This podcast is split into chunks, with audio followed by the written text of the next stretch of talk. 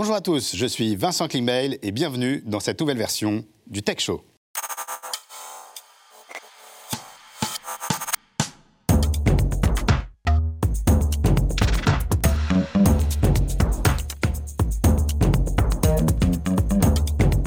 Quel plaisir de vous retrouver dans ce nouvel écrin du Tech Show. Je voulais tout d'abord remercier toutes les personnes qui travaillent sur le Tech Show et surtout Serge Calfon qui nous accueille aujourd'hui dans les studios de Magneto. J'en profite également pour vous remercier, vous qui êtes si fidèles au Tech Show. Vous êtes plusieurs centaines de milliers à nous suivre, à partager et à commenter nos contenus sur les réseaux sociaux. Et merci également à notre partenaire Forbes. Vous le savez, le Tech Show, c'est votre rendez-vous mensuel autour de la tech, du digital et des startups. Chaque mois, nous recevons une personnalité, dirigeant d'un grand groupe, entrepreneur à succès ou expert du digital.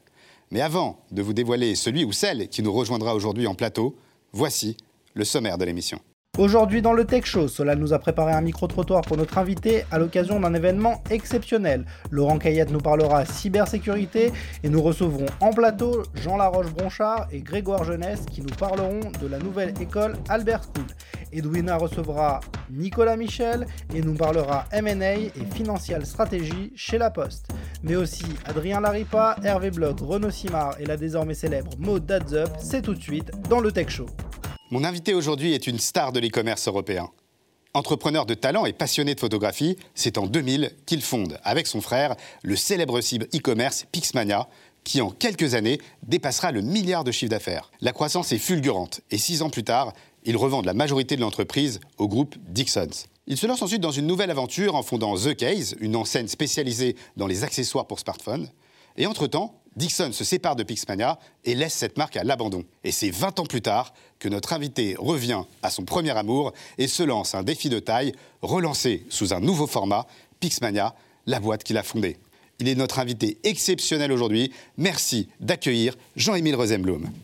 Bonjour Jean-Émile. Bonjour Vincent. Bienvenue dans le Tech Show. Alors là, je suis vraiment honoré et ravi euh, de te recevoir euh, dans le Tech Show. Pixmania, quelle, quelle aventure C'est plus qu'une simple boîte. En fait, on pourrait dire que, que Pixmania, en fait, c'est une véritable saga. Ce qu'on va faire, c'est qu'on va d'abord parler de la, de la première partie de l'aventure Pixmania, euh, donc la, création donc en 2000. Et puis ensuite, tu vas nous parler bah, de cette nouvelle aventure Pixmania, parce que dix ans plus tard, tu te relances et sous un nouveau format dont on aimerait beaucoup parler. Donc la plupart des gens le le savent pas forcément, mais, mais cette société, c'est d'abord une histoire de, de fratrie. Alors oui, oui, on a démarré avec, euh, avec mon frère en 2000 euh, Pixmania. En fait, c'est moi qui ai rejoint mon frère parce que j'étais tout jeune. J'avais euh, 21 ans, je finissais mes études. Et euh, la, la première ébauche de Pixmania était en fait un site de tirage photo par Internet. D'accord. Et euh, à l'époque, euh, le numérique était en train de prendre le pas. On parlait que d'appareils photo numériques.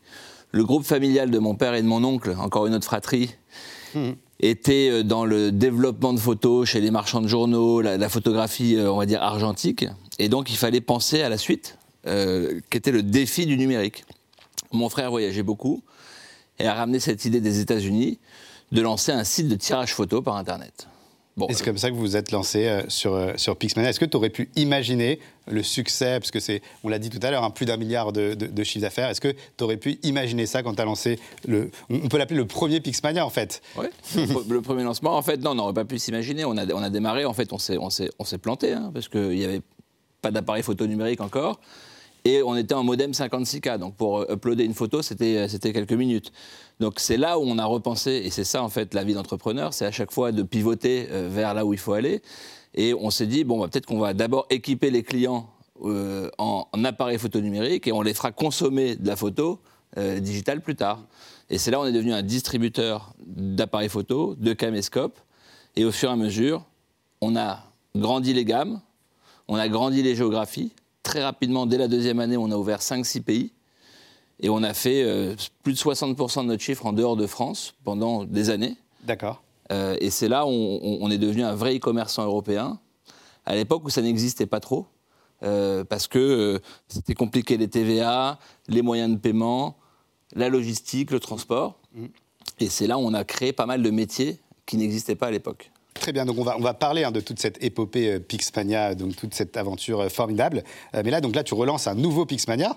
Est-ce que tu peux nous dire quelles sont les différences par rapport à, l'ancien? Quels sont les nouveaux services, les nouveaux produits? Qu'est-ce qu'on va retrouver sur ce nouveau Pixmania? Alors, la différence, c'est que déjà, on est en 2022. Et, et là, on parlait de 2001. d'accord? 2000-2001. Donc en 2000-2001, il n'y avait pas l'e-commerce sur étagère, c'est-à-dire qu'il fallait tout créer par soi-même. Il n'y avait pas de société qui pouvait nous aider à faire l'emailing, à faire l'acquisition de trafic, à faire la logistique. Les marketplaces étaient encore très peu démocratisés.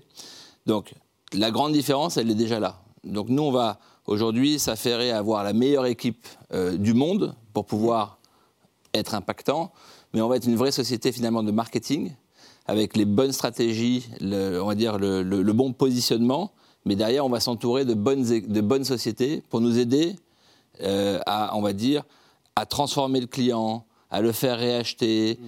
à, faire en sorte que le UX, enfin, la user experience soit parfaite. Mm. Et tout ça avec une dose très importante euh, de marketplace. Donc le positionnement aujourd'hui de mm. Pixmania, c'est quoi? C'est une verticale, marketplace, métier surtout pour le mobile.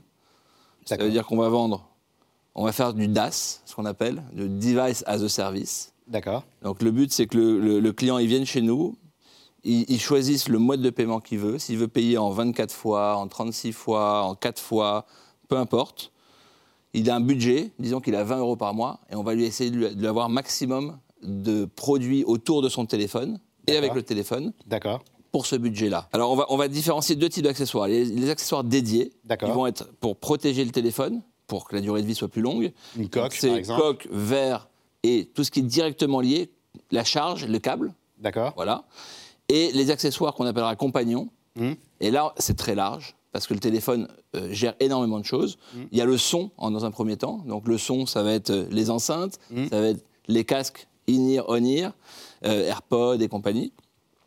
Et ça va être tout ce qui va être objet connecté. Donc c'est les drones, euh, c'est, euh, on va dire, les lumières de la maison. Il y a énormément de choses qui, gravitent autour tout ce qui peut être connecté avec tous les objets connectés en lien avec le mobile. Donc en fait, tout ce qui est sur le mobile, en lien avec le mobile ou accessoires pour mobile, on va retrouver sur la marketplace Est-ce que vous nous expliquer, pour ceux qui ne connaissent pas, ce que c'est exactement une marketplace? Alors, une place de marché, c'est un endroit où finalement on va pouvoir retrouver, chez nous en tout cas c'est verticalisé, donc c'est sur un, un, segment de marché, on va avoir la meilleure offre, l'offre la, plus large qu'on aura définie euh, euh, d'avoir. Et ce qui permet en fait d'avoir toujours une offre complète et non pas de manquer d'une couleur, manquer d'une capacité. C'est très compliqué les téléphones. On croit que les, téléphones c'est facile, il y en a très peu. Mm. Mais quand on combine euh, les modèles, mm. les couleurs, les capacités, le fait que ce soit reconditionné, donc ça veut dire les grades A, B, C, hmm. ça fait une multitude. Et alors là, justement, sur cette partie service, donc là, on a bien compris sur la partie produit qu'on pouvait trouver tout sur le mobile. Et donc sur la partie service, qu'est-ce que, qu'est-ce que vous allez proposer? Alors, on a un service qui s'appelle Pixcare, euh, où en fait, euh, il y a plusieurs euh, services. Donc ça rajoute 12 mois de garantie. Donc si la garantie est, du 9 et de 24 mois, ça passe à 36 mois. Si c'est sur le conditionné de 12 mois, ça passe à 24 mois. D'accord. Et ça pour quel tarif? Alors, euh, ça partir de 4,99 euros par mois et ça peut monter jusqu'à 15 euros en fonction du, téléphone. Donc il y a ça. Il y a euh, coque et verte offert jusqu'à 80 euros euh, de, valeur, donc pouvoir protéger son téléphone. Mmh. Il y a la garantie de reprise à n'importe quel moment de son téléphone, avec un prix déterminé au moment où on achète son téléphone. D'accord, donc par exemple, j'achète mon téléphone, je sais qu'au bout de trois ans, tu me le rachèteras à tel prix. Exactement. Est-ce que vous êtes des, du coup euh, des concurrents de Back Market ou euh, même Amazon, sur lesquels on peut également acheter euh, des téléphones Qu'est-ce qui vous distingue de, ces plateformes? Et comment, comment comptes-tu te, distinguer? Alors, on est tous concurrents sur à chaque fois une portion de notre offre. Hmm. Maintenant, back market, c'est très clair, c'est une place de marché verticale sur le reconditionné au sens large. Hmm. Ils vendent des téléphones, ils vendent des tablettes, des ordinateurs, des mm. machines à laver, du son, etc. Mm. Leur segment à eux, c'est le reconditionné. Et donc, le reconditionné dans notre segment à tous, à nous, c'est moins de 10% du chiffre d'affaires. Donc, on est finalement très peu concurrents euh, sur, sur, notre marché global. Vous avez quand même monté euh, la première euh, licorne française, presque, en fait, on peut dire, parce qu'avec un milliard de chiffre d'affaires à l'époque, il n'y avait aucune, aucune boîte qui faisait autant que vous. donc, vous avez aussi toute cette expérience que vous allez pouvoir mettre en œuvre sur, sur ce projet. Alors tout à fait, on a, on a, on a, on a fait le lancement, euh, on va dire un lancement avec une soirée qui était très importante pour nous euh, le 10 mars à, la station F. Et c'est là où on a, moi je voulais recréer et redonner l'envie, euh, remettre Pixmania au centre. Mm. Et surtout, on a, on a invité, il y a plus de 350 Pixmaniacs des premières années qui mm. sont venus, sont venus qui sont aujourd'hui à la tête de Scalapé, à la tête de plein plein d'e-commerce. Mm. euh, que ce soit dans le CAC 40 ou que ce soit d'autres sociétés. Mm. Ils sont tous venus. Il y a eu une ambiance de folie. Euh, et donc, moi, moi mon, mon- mon but, c'est de recréer cette Dream Team, cette Mm. envie, parfois avec des anciens Pixmaniacs, parfois pas avec des anciens Pixmaniacs. Et, et, et, et, euh, on va dire, ce savoir-faire d'e-commerce, on l'a, c'est sûr. Mm. On était le deuxième site européen après Amazon à l'époque. Euh, donc le but aujourd'hui, c'est de, voilà, les- de, de s'attacher aux nouvelles techniques de vente, aux nouvelles consommations, nouvelles façons de consommer. Euh, et ça, euh, dans toute l'Europe. Et j'espère, pour le coup, au-delà de l'Europe, Vous annoncez une, une levée de fonds. Est-ce que tu veux nous en parler? Ouais, on est très content. On a, on, a, on a fait une première levée de fonds de 11 millions d'euros. Félicitations. Merci. Euh, auprès de, de, de, de- de personnes super, euh, enfin, de, super entrepreneurs. On a Xavier Niel qui nous a suivis. euh, et notamment, j'ai eu en, ligne Jean de la Roche-Brochard de Bah, Climat qui arrive tout à l'heure. qui arrive tout à l'heure, avec qui j'avais eu mes, mes- mes premiers calls. Donc voilà, on a, on, a, on a un super beau tour de table. Merci Jean-Rémy. Bah, on va continuer à parler de Pixmania, bah, du nouveau Pixmania, mais on va aussi s'intéresser sur le premier, que tu nous racontes un peu euh, cette épopée. Mais avant ça, on a envie d'en savoir un peu plus sur toi, euh, sur ton enfance, ton parcours, euh, tes études. C'est parti pour l'interview. Backstory. Pour l'interview Backstory, alors on t'a mis une petite image. Qu'est-ce que ça t'évoque? Est-ce que ça te fait penser à quelque chose? Je crois bien que c'est la route pour arriver à la maison de campagne qu'on avait euh, à Savigny sur Cléris. Voilà, donc ça te rappelle de, de bons souvenirs? Ah, c'est- C'était c'est toute mon enfance, là, de, de, de 3 ans à, à presque 18 ans. On passait nos week-ends et, et nos vacances là-bas. euh, on a f- J'ai appris à peu près tous les sports terrestres euh, là-bas. D'accord. Et alors, quel est ton sport préféré? Alors à l'époque, c'était le tennis, et puis j'ai basculé sur le golf en même temps, mais j'ai appris le basket, euh, le foot, euh, voilà. D'accord. Donc c'est Je suis assez sportif, toute ton enfance. toute mon enfance. ouais. Alors on va commencer cette interview euh, backstory. Cette interview, elle va s'appeler Il paraît que. Euh, donc c'est une interview qui a été faite par un nouveau stagiaire euh, qu'on vient d'embaucher. Et on va dire qu'il a pu faire des erreurs. Donc quand c'est pas vrai, n'hésite surtout pas à nous le dire. Et puis quand c'est vrai, n'hésite pas à, répondre, à répondre à la question. Mais avant ça, on doit quand même présenter un livre que vous avez lancé. C'est La passion d'entreprendre. Donc c'est un livre qui est disponible uniquement sur Sur Pixmania. uniquement sur Pixmania. Donc si vous voulez euh, ce livre que j'ai lu, que j'ai dévoré, qui est passionnant, alors juste, il faut avoir un petit peu de temps, je, je revérifie mes sources, hein, mais on a 616 pages quand même sur, euh, sur ce livre. Et là, euh, vous racontez toute l'épopée, toutes vos aventures, les hauts, les bas. Et c'est vrai que pour quiconque qui veut entreprendre ou, ou- ou- ou qui s'intéresse à l'entrepreneuriat, c'est vraiment un livre à mettre entre toutes les mains. Est-ce que tu peux nous en parler? Oui, alors déjà, mon frère a pris la plume parce que il est plus organisé et ordonné que moi. C'est-à-dire que réussir à faire euh, 600 et quelques pages euh, intéressantes et, et- et bien ordonnées, euh, voilà, il, il a, il l'a fait. Et vraiment, bravo. Euh, en fait, on s'était jamais posé après toutes ces années. Et c'était l'occasion de le faire. Et c'est un livre qui est sans détour, sur lequel on, on- on explique, on essaie de faire vivre ce qu'on a vécu. Euh, beaucoup de personnes qui l'ont lu là nous ont dit euh, effectivement on n'avait pas cette vision de certaines choses et ça nous a aidé à mieux comprendre. Voilà donc c'est un petit peu les, les difficultés des entrepreneurs. Parfois on, on est seul, parfois on est très seul. C'était l'avantage d'être euh, à deux avec mon frère. Alors, on va commencer cette interview. euh, il paraît que. Donc, euh, les règles sont simples. hein. Si c'est vrai, tu réponds. Si c'est pas vrai, tu, tu me le précises. Donc, tu es né à Paris, dans le 14e, en 1977. Est-ce que c'est vrai? Faux. Faux. 1978. 1978, nous avions un an, euh, un an d'écart. donc, il paraît qu'ensuite, tu as grandi donc, à Las Vegas jusqu'à l'âge de 18 ans. Est-ce que c'est vrai, ça? Euh, faux. Mais, mais, mais depuis 18 ans, j'ai été une fois ou deux fois par an à Las Vegas pour des salons. Pour le CES de Las Vegas Pour le CES de Las Vegas. Bon, alors on était, c'était pratiquement vrai, quoi. Donc, il paraît que tu viens d'une famille d'entrepreneurs, que dans, dans- dans ta famille, tout le monde était entrepreneur. Et donc, ce qui est marrant, c'est que ton père avait lui aussi monté une boîte avec son frère. Est-ce que c'est vrai, ça? C'est vrai. Et mon grand-père était aussi entrepreneur. Et il avait monté aussi avec son frère? Alors, à l'époque, non, parce D'accord. que euh, voilà, la vie a fait que c'était dit plus. Donc là, on les, on les compliqué. voit euh, sur la photo. Voilà, c'était mon père et mon oncle, euh, exactement. Ça fait beaucoup penser à mon frère et moi, oui. Alors, il paraît que petit, tu étais le meilleur élève de la classe, tu étais tout le temps premier. Faux. C'est faux? Donc, c'était pas tout à fait ça? Faux. Là, il s'est il s'est pas bien renseigné, là. j'étais très bon en calcul mental, D'accord euh, mais il y a beaucoup de choses qui m'intéressaient pas. Je faisais juste ce qu'il fallait pour passer. D'accord. Euh, et il paraît que déjà tout petit, tu faisais déjà du business avec ton frère euh, et que vous vendiez des gâteaux du, et du muguet aux gens. C'est vrai, c'est vrai. tu as commencé très tôt ta carrière euh, d'entrepreneur. C'est vrai, on vendait même le, on a- mon frère avait même fait le journal du quartier que moi j'allais vendre. Donc lui, il, D'accord. lui il faisait, moi j'allais vendre. J'étais le commercial. D'accord, d'accord. Donc il t'avait embauché déjà, euh, des- il t'avait embauché. Alors, il paraît que ton père a commencé dans la photographie, euh, donc il a un peu inventé le, le shoot and sell, euh, la photo, euh, la Stop. photo stop. Euh, donc en gros, pour expliquer, c'est il allait prendre en photo euh, des salariés et ensuite il leur proposait de- d'acheter la photo.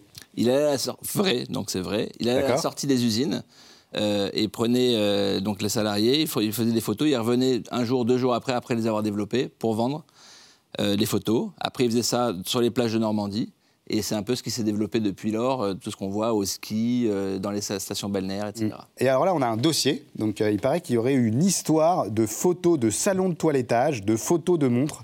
Et donc c'était la première boîte que tu avais montée avec ton frère. Alors, mon frère a monté euh, la Photo Watch, c'était sa première boîte, qui était euh, des montres photos, euh, qui étaient vendues par le réseau de vendeuses de, mon père, qui faisait les photographies de nouveau-nés. Et après, ils allaient vendre plein de produits, dont les montres photos. Ok. Et moi, je me suis dit, bon, bah, je vais essayer de développer ça, j'avais 14 ans hein, ou 15 Hmm. ans, euh, dans, pour les chiens.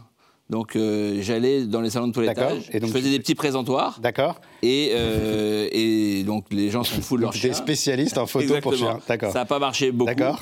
mais, mais, mais ça m'a ça m'a beaucoup intéressé. D'accord. Alors au début de Pixmania, ça décolle moyennement pendant deux ans. Euh, et petit à petit, euh, vous dites que c'est plus c'est un peu ce que tu nous as dit tout à l'heure, euh, serait plus intelligent, donc vous pivotez de vendre des appareils photo plutôt que des tirages. Et donc en 2012, vous décidez de quitter définitivement euh, Pixmania. Donc toujours avec ton frère, donc là vous lancez une autre affaire, donc c'est The Case avec d'autres frères, les frères Barthès. Est-ce que tu veux nous parler rapidement de, cette aventure The Case, puis après on parlera du nouveau Pix Oui, alors on a démarré The Case sur un peu un contre-pied de Pixmania, qui était plus euh, du retail, euh, sur des produits euh, à notre propre marque. Euh, C'était important de faire notre propre marque parce qu'on avait beaucoup souffert chez Pixmania euh, de la volonté ou non des fournisseurs de nous livrer. Et donc c'était très innovant. On a ouvert euh, cinq premiers magasins fin 2012, quasiment d'un coup. Euh, on ne savait pas du tout s'il y avait un client qui allait venir dans les boutiques. C'était des accessoires euh, pour iPhone ou pour téléphone et euh, avec de la personnalisation à la demande. Du jour au lendemain, on ouvre et on a plus de 1000 personnes par jour qui rentrent dans les magasins. Alors, on en transforme très peu parce qu'on n'était pas encore très, très, très, très près. Euh, mais ça, donnait, ça dénotait de l'engou- de l'engouement. Donc, on, on démarre ça, ça démarre bien. Il y a le groupe, à l'époque, Free arrive sur le marché euh, du- de la téléphonie, à ce moment-là, casse le marché et laisse quelques morts sur la route, dont Phonehouse. Phonehouse nous contacte parce qu'ils entendent qu'on veut ouvrir des magasins. On s'est dit, bon, ok, ils veulent nous, nous- nous- qu'on en prenne 5-6, et on finit par en reprendre plus de 110. Waouh. Et ça, ça a été la fausse bonne idée, euh, parce que euh, quand on a repris les 110 magasins, euh, tous les salariés ne voulaient pas forcément venir, ils préféraient apprendre le plan social euh, qui était donné par, euh, par Phonehouse. Il y en a qui n'ouvraient pas les magasins, Donc on a eu un problème social assez important. Nous, on a pourtant ouvert les magasins sur 18 mois, on a ouvert 110 magasins au format The Case, et on a dû en refermer les deux tiers. Et après cette aventure The Case, donc euh, euh, tu te, je crois qu'il y a une petite anecdote, tu te reconnectes euh, comme ça pour voir sur pixmania.com et qu'est-ce qui se passe? Tu te rends compte que, que, que le nom de domaine est dispo en fait. Alors en fait, oui, de- ce qui se passe, c'est fin 2019, euh, on, on commence à bien vendre sur Internet euh, des téléphones reconditionnés. Donc on a des filiales où il y a des magasins The Case, euh, on a le site Internet The Case, et puis on a... on se rend compte que, qu'il faut, nous, pour vendre du téléphone reconditionné, avoir une autre marque. Donc on a démarré Switch by The Case, un peu compliqué. Et puis, mai 2020, plus un avion dans le ciel, le Covid est passé par là. On- je vais sur Pixmania pour voir qu'est-ce qui est devenu Pixmania. Je ne m'étais pas retourné sur Pixmania pendant 9 ans, Ouais. d'accord, 8 ans. Tu voulais pas voir ce qui se passait. Et là, je me rends compte qu'il n'y a quasiment plus aucun produit. Bizarre.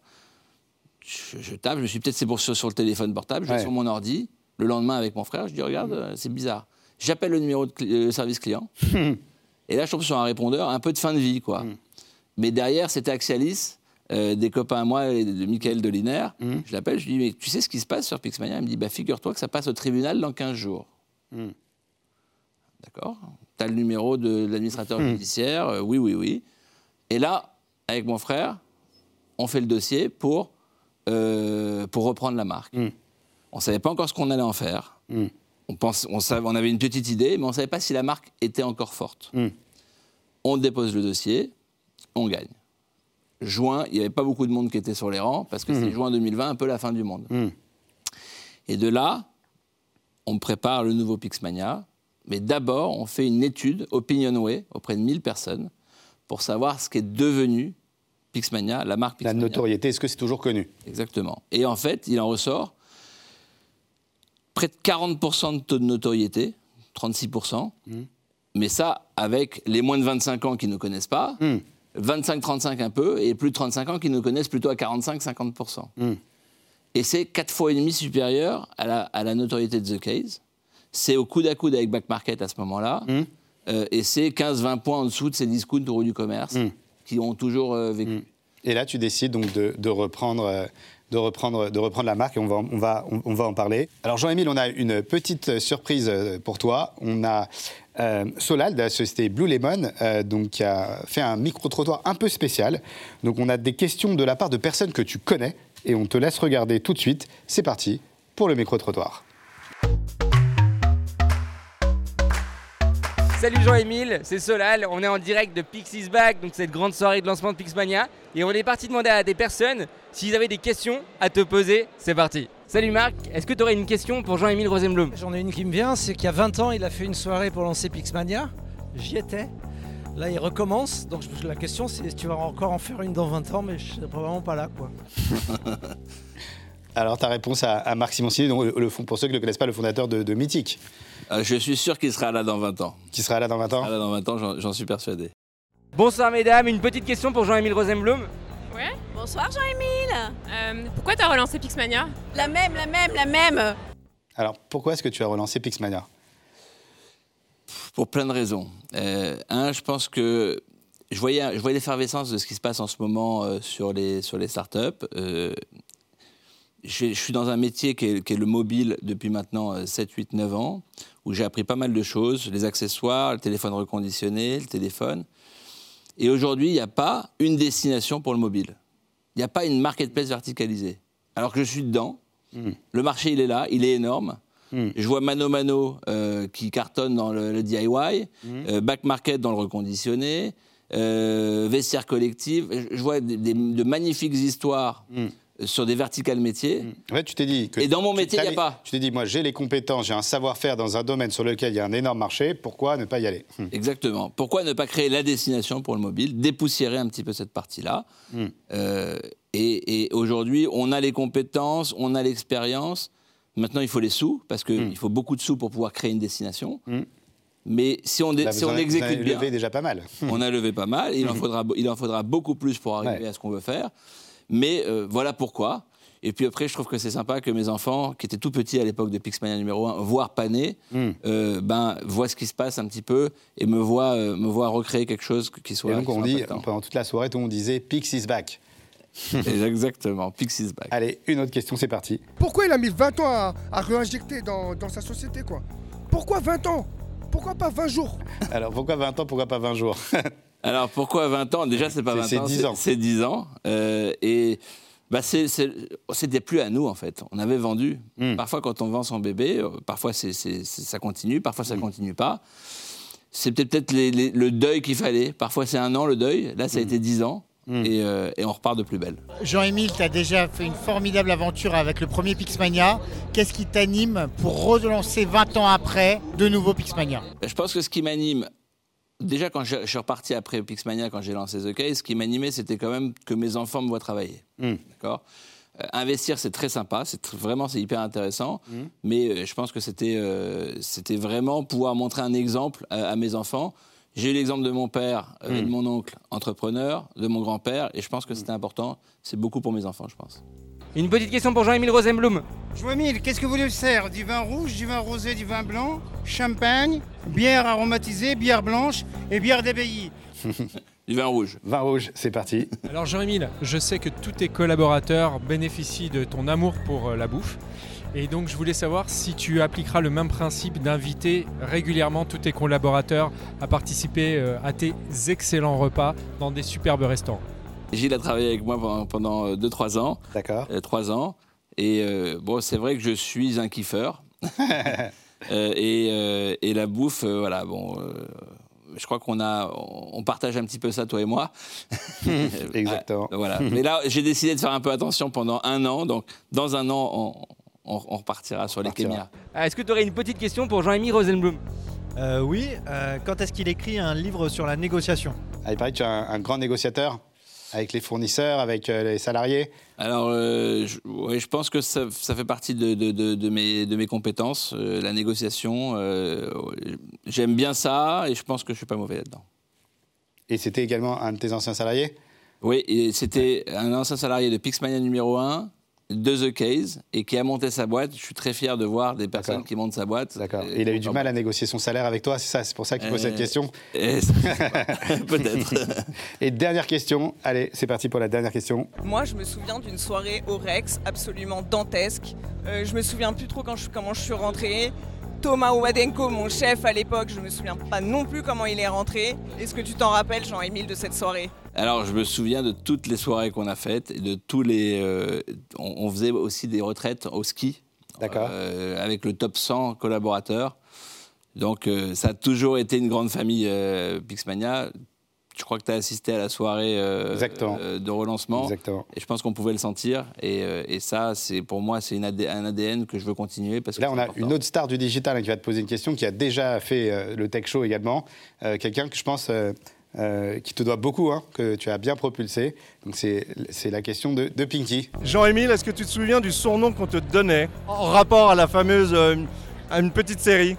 Ah, et il balance des dossiers en plus. Le, le surnom C'est possible, Screech Sketch, d'accord. C'était à Sketch, c'était la série Sauvée par le Gong. Ouais. D'accord, d'accord. Donc c'est d'accord. Donc là, gros dossier quand même. Il balance, euh, il balance des gros dossiers euh, Pinky. hein. Voilà, bah c'est. J'espère que, que ça t'a plu ces petites, euh, ces petites, ces petites questions. Là, c'était, en tout cas, c'était une magnifique soirée. hein, cette soirée de, de lancement de Pix, on a senti cette énergie et, et, et donc voilà pour pour pour ce dé- pour ce démarrage. Alors Jean-Émile, chaque mois, nous avons le plaisir de recevoir Laurent Kayat de la société Metis, qui est un expert de la cybersécurité.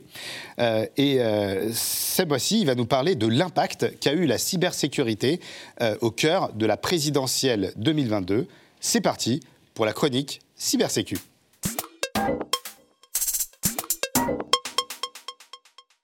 Salut Vincent, salut Jean-Émile. Depuis plusieurs semaines, les présidentielles étaient au cœur de toutes les discussions et tous les candidats avaient évoqué l'importance de la cybersécurité durant leur campagne. Depuis le début de la guerre en Ukraine, beaucoup de Français ont compris qu'il était nécessaire de protéger le patrimoine informationnel de nos entreprises et ce, surtout en période de tension internationale. Ils ont également compris que pour déstabiliser un pays, il suffisait de bloquer ses moyens de communication et d'attaquer ses grandes entreprises. Et notre gouvernement l'a d'autant plus compris en proposant une vraie stratégie cyber. Durant le précédent mandat, nous avons vu naître le Cybercampus à la Défense qui regroupe plus de 120 entreprises de notre profession. Des déclinaisons de ce campus vont arriver en région dans les prochaines années. L'ANSI, quant à elle, a créé 7 centres régionaux de réponse à incidents cyber dans le cadre du plan France Relance. Ces centres seront au service des entreprises, des collectivités et des associations locales et auront pour mission de sensibiliser, de former et de recenser les signalements d'incidents. L'objectif étant de limiter directement les impacts économiques et sociaux des cyberattaques en soutenant les victimes localement et bien sûr en agissant le plus rapidement possible. En parallèle de ça,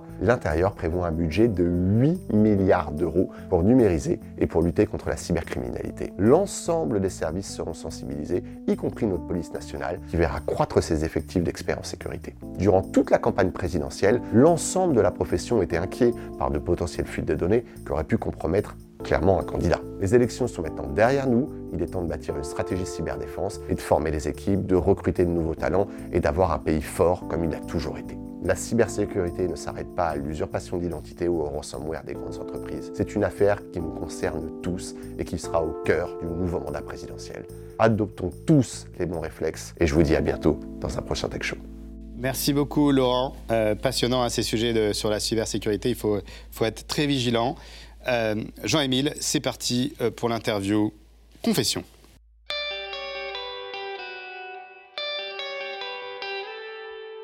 Jean-Émile, c'est l'heure de l'interview Confession. Donc, c'est une interview où tu vas devoir te livrer. Euh, tu vas devoir te livrer comme jamais et on compte sur toi pour éviter la langue de bois et pour parler avec ton cœur. Est-ce que tu peux et est-ce que tu veux le faire? Avec plaisir. Alors, Jean-Émile, c'est quoi ta morning routine? Ouh, euh, je suis. euh, j'ai pas de morning routine. De plus en plus ces derniers temps, j'essaye de marcher D'accord. moi, J'habite euh, près de la mer. D'accord. Euh, donc euh, souvent, je fais mes calls le matin maintenant en marchant. D'accord. Euh, pendant euh, une bonne heure, une heure et demie. D'accord. Euh, et comme j'ai une petite heure d'avance sur euh, les personnes à qui je parle, euh, eh ben, je démarre par celui qui se lève le plus tôt. D'accord. Et jusqu'à celui qui se lève le plus tard. En réalité, tu fais tout ça pour la gloire, pour l'argent, pour les femmes ou pour ta famille? Euh, pour ma famille, clairement. Pour ta famille pour leur, pour, pour leur montrer l'exemple, pour leur transmettre des valeurs Quelle est ta plus grande addiction? Euh, ouais, je crois que euh, mes enfants, ouais, mes enfants. Si tu devais échanger ta vie avec quelqu'un, quelle serait cette personne? Ah, Xavier Niel, euh, probablement. Ouais, tu es très fan de, de Xavier Niel. C'est quelqu'un de. Ouais, il est très inspirant et je pense qu'il a, il a dépoussiéré euh, le capitalisme. euh, et, et je pense que c'est une chance de l'avoir en France. Et même finalement, toutes les autres personnes riches ou milliardaires ou autres, en le voyant, ils sont obligés de bouger, quoi. Hmm. Et je pense que c'est ouais, c'est assez inspirant. Quels sont tes prochains défis professionnels? Ah bah, là, il est là. Il est là. hein. c'est, euh, c'est de créer la, la- la Dream Team, Hmm. euh, d'embarquer avec nous euh, les bonnes personnes Hmm. pour, pour réussir Pixmania. Donc, il est là le défi. Est-ce que tu, as, tu fais ce dont tu as toujours rêvé? Pas complètement, pas encore. Pas encore. Et donc, ce serait quoi alors, ce dont tu aurais toujours rêvé? Euh, c'est d'avoir un petit peu plus de temps euh, pour moi, ma famille, voyager. Je peux voyager en fait. Euh, J'ai beaucoup voyagé pour le travail et peu Mm. voyager.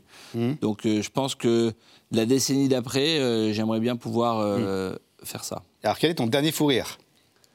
Bah, mes plus gros fous rires, c'est avec un, un ami dont c'est l'anniversaire aujourd'hui, qui est Cédric Wimbert. D'accord. Euh, je, pense qu'à chaque fois que je déjeune avec lui, j'ai un gros fou rire. ouais. D'accord. Il y en a beaucoup.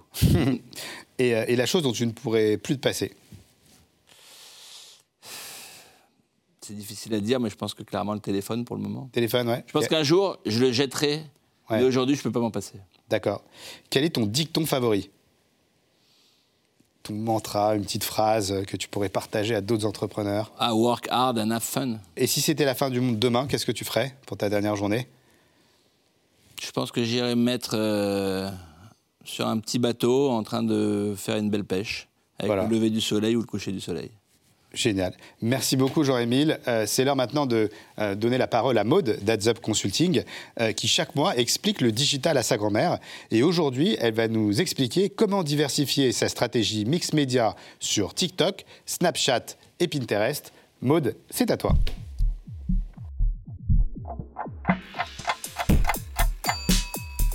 Alors, attendez, cette vidéo s'adresse à votre marque. Si, petit 1, vous avez des campagnes social ads, mais que vous aimeriez obtenir de meilleures performances, plus de chiffre d'affaires, plus de ventes, plus de trafic, plus de visibilité, vous m'avez comprise. Vincent, d'ailleurs, d'après toi, quels sont les trois mots-clés, les trois souhaits qui reviennent le plus souvent chez les marques quand on parle de stratégie d'acquisition? Alors, je vais te le dire parce que tu m'as demandé de rester dans les deux minutes de chronique. Ils aspirent tous au fameux triptyque synergie, mix média et performance. Et savez-vous comment tirer parti des synergies dans votre mix média pour vous assurer un maximum de performance dans votre stratégie social ads C'est le but de cette vidéo. J'ai plusieurs tips pour vous et une surprise d'ailleurs euh, à la fin de la chronique pour vous expliquer tout ça. Mais d'abord, euh, salut à tous, moi c'est Maud Berenzung, je suis directrice associée du cabinet de conseil en performance digitale à Consulting et aujourd'hui on se retrouve pour savoir comment enrichir sa stratégie mix média en social ads. Vos performances ont peut-être atteint un plafond de verre avec le duo Facebook et Instagram, hein, duo traditionnel. Découvrez comment booster votre stratégie en tirant parti de la puissance de TikTok, Snapchat et Pinterest. Vous connaissez le dicton, hein, on dit qu'il faudrait pas mettre tous ses œufs dans le même panier. C'est Mamie qui me l'a rappelé euh, en lisant ma chronique tout à l'heure, donc je l'ai ajouté. Ben, en social ads, c'est un peu pareil. Vous avez l'embarras du choix pour varier ben, ses paniers, puisque chaque média a vraiment son propre positionnement et sa propre audience bien spécifique, et pas forcément ultra jeune comme on pourrait le penser. Euh, Pinterest, c'est vraiment la plateforme de l'inspiration. TikTok, c'est les tendances. Snapchat sont les rois du divertissement. Et pourtant, hein, nos annonceurs continuent de les bouder dans leur stratégie. À se demander pourquoi en fait. C'est bien parce que Jean-Claude, Sarah et tous vos autres personnages n'utilisent pas les mêmes réseaux que cette diversification de votre stratégie, elle est capitale pour vous assurer bah, le maximum de visibilité pour votre marque. À moins que vous préfériez laisser du terrain à vos concurrents. Euh, N'hésitez pas en fait à profiter des différentes capacités de ciblage aussi. Vous avez le retargeting, les audiences similaires ou encore les centres d'intérêt. Et surtout, profitez de leur panel de formats publicitaires qui est tout aussi fourni que Facebook et Instagram pour rendre votre contenu attractif aux yeux d'une audience qui est tout aussi intentionniste. Une bonne stratégie omnicanal, on le rappelle, c'est s'assurer, petit 1, de la visibilité, petit 2, de l'engagement, et petit 3, c'est surtout ça qu'on aime, plus de conversion. Enfin, le dernier tip que j'avais évoqué dans ma vidéo du Tech Show où j'expliquais à Mamie ce que c'était le scroll stopper. Pensez à adapter vos contenus à chaque plateforme. Ça peut vraiment être game changer, c'est pas seulement quelque chose qu'on radote à chaque vidéo. Ça vous motivera d'ailleurs de savoir que 45% des utilisateurs sur TikTok ne skippent pas les vidéos, ils skippent pas les publicités du réseau parce qu'ils les considèrent comme créatives, contrairement à YouTube où c'est un petit peu plus challengeant.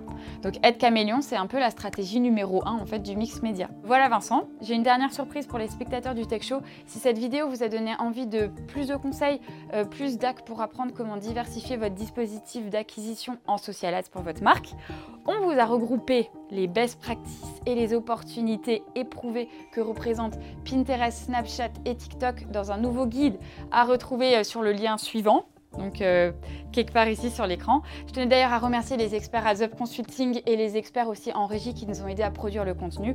J'espère que ça vous plaira. Euh, à bon entendeur, salut à tous et bon tech show. Merci beaucoup Maude, c'est vraiment très intéressant comme d'habitude. Et tout de suite, c'est parti pour l'interview Machine à café.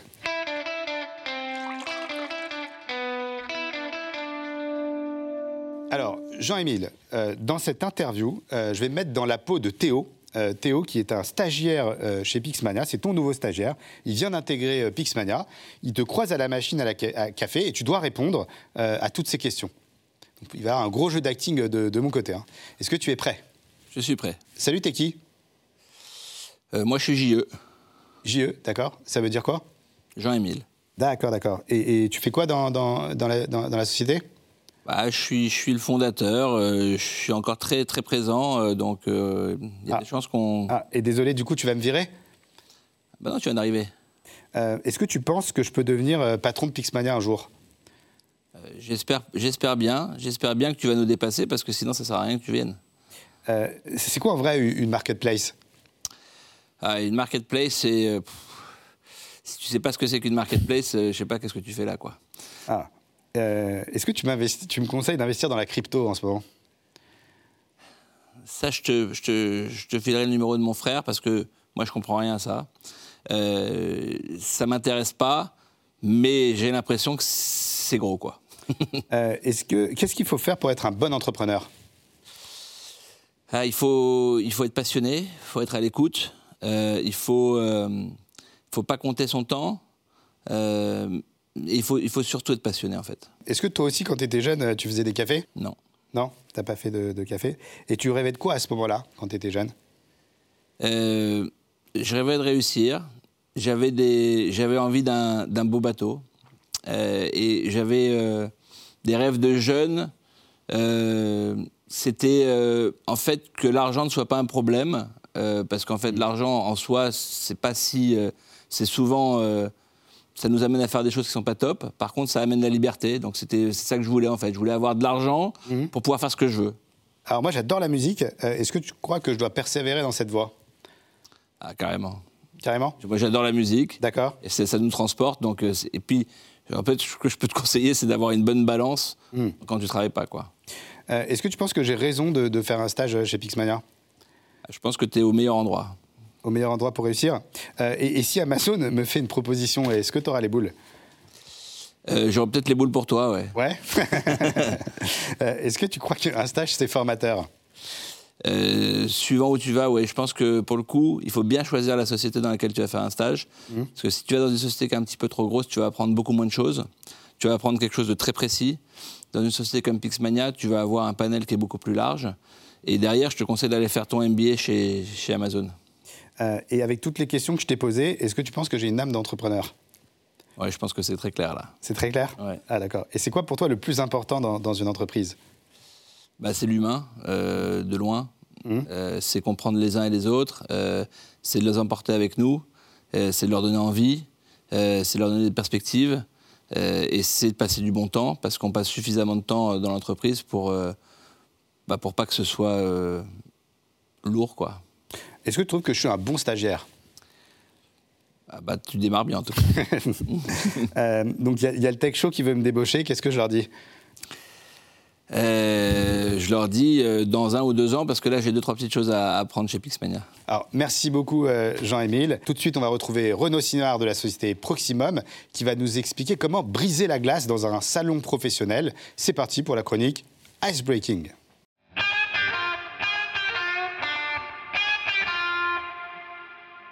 Bonjour, moi c'est Renaud, directeur général de Proximum 365, organisateur d'événements one-to-one, éditeur des plateformes SaaS de mise en relation communautaire Vimit et Vimit 365. Pour ceux qui prendraient ma chronique en route, je suis pour parler de vous, et rien que de vous mes chers humains. Ce soir, je vais à un dîner de gala. J'ai vu la liste des participants, des leads intéressants, alors je me suis dit go en route pour le dîner, je me prépare mentalement. Comment vais-je identifier rapidement les bonnes cibles? Me mettre en mode scan de badge visuel?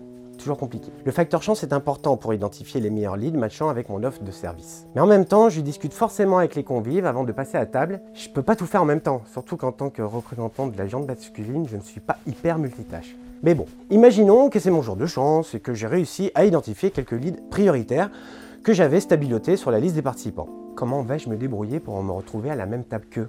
Je me dis que je dois en choisir un et miser sur sa table. Tant pis pour les autres, euh, dommage. Bon, petit stress, faut que je vise la bonne place, mine de rien. Bref, livre à moi-même, je sais que mon RET, vous savez, le retour sur temps, est très aléatoire, mais bon, c'est comme ça que ça se passe dans le monde d'avant et on a toujours fait comme ça, hein. Mais bon, franchement, moi, ça ne me convient pas. Certes, la sérendipité a du bon et on a tous conclu des partenariats et des contacts d'opportunités qu'on n'avait pas identifiés au préalable. Mais quand on a une connaissance précise des participants en amont, c'est dommage de ne pas optimiser cette data, non? C'est pour ça que chez Vimit, nous avons développé une technologie inédite, le repas placé algorithmique, qui va positionner les convives en fonction des notes, 1 à 5 étoiles, posées par chacun et pour chaque rendez-vous one-to-one de la journée. Ainsi, tout le monde se concentre sur son planning de participation à la carte éditée pour la journée et a l'assurance de retrouver ses meilleurs leads à table pour approfondir les discussions d'une part et mêler à ces échanges avec des prospects très intéressés, d'autres convives qui découvrent son activité dans un environnement d'échange forcément valorisant. Pourquoi? Parce qu'en tant qu'organisateur, il y a en 2022, au centre de notre mission, de ne rien laisser au hasard et de tenir la promesse numéro 1 du faire venir actuel, optimiser à chaque instant les journées de nos participants. Vous savez, le, fameux ROT, là, le retour sur temps dont nous avons parlé lors du précédent épisode. Dans ma prochaine chronique, nous parlerons des différentes méthodologies de matchmaking adaptées à chaque type d'événement. Allez, au revoir les humains Merci Vincent pour cette chronique. Jean-Émile, tous les mois, je laisse le plateau à Edwina, donc d'European Digital Group, qui reçoit chaque mois un nouvel invité euh, qui vient nous parler de son expérience en fusion-acquisition.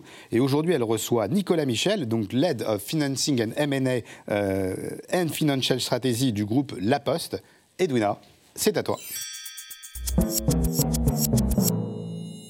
Bonjour à tous et bienvenue dans ce nouvel épisode dédié à l'explication des opérations d'investissement.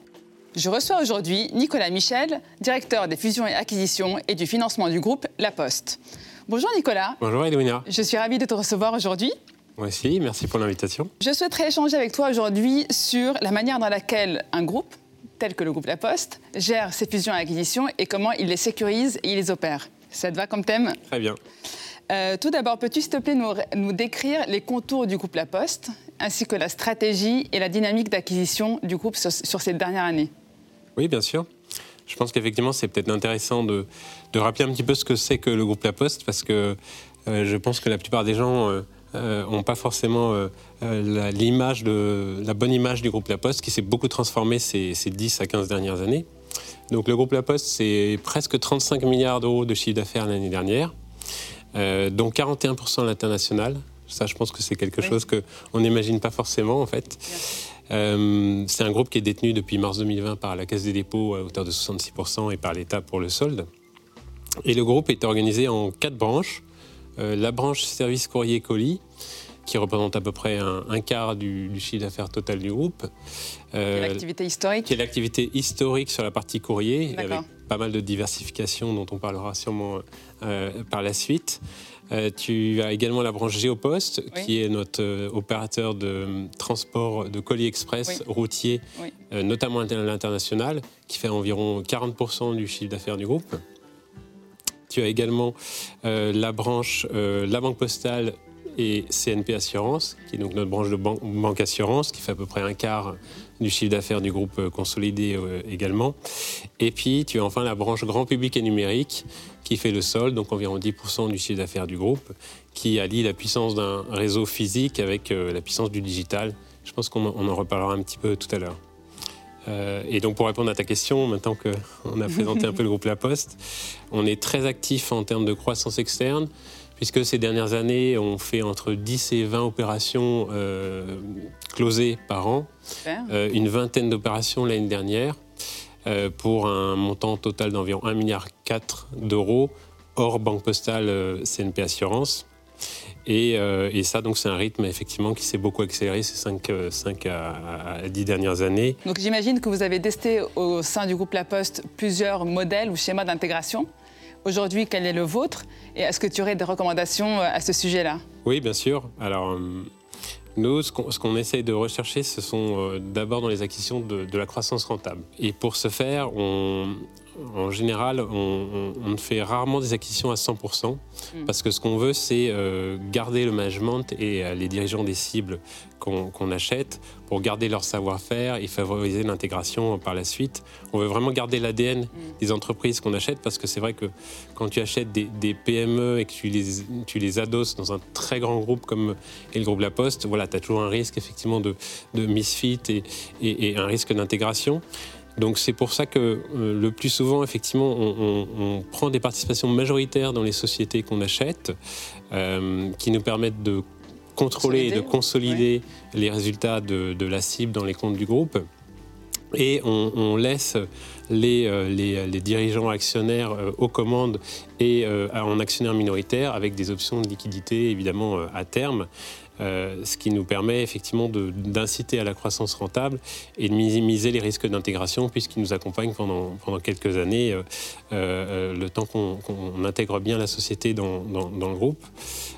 Et du coup, inversement, on fait assez peu d'acquisitions minoritaires parce que finalement, pour un, pour un corporate, investir en minoritaire dans une société, ça n'a pas un grand intérêt financier parce que finalement, tu vas immobiliser de la trésorerie et du financement pour pas de retour. Alors, éventuellement, une cote-part de dividende, mais tu ne vas rien consolider dans tes comptes.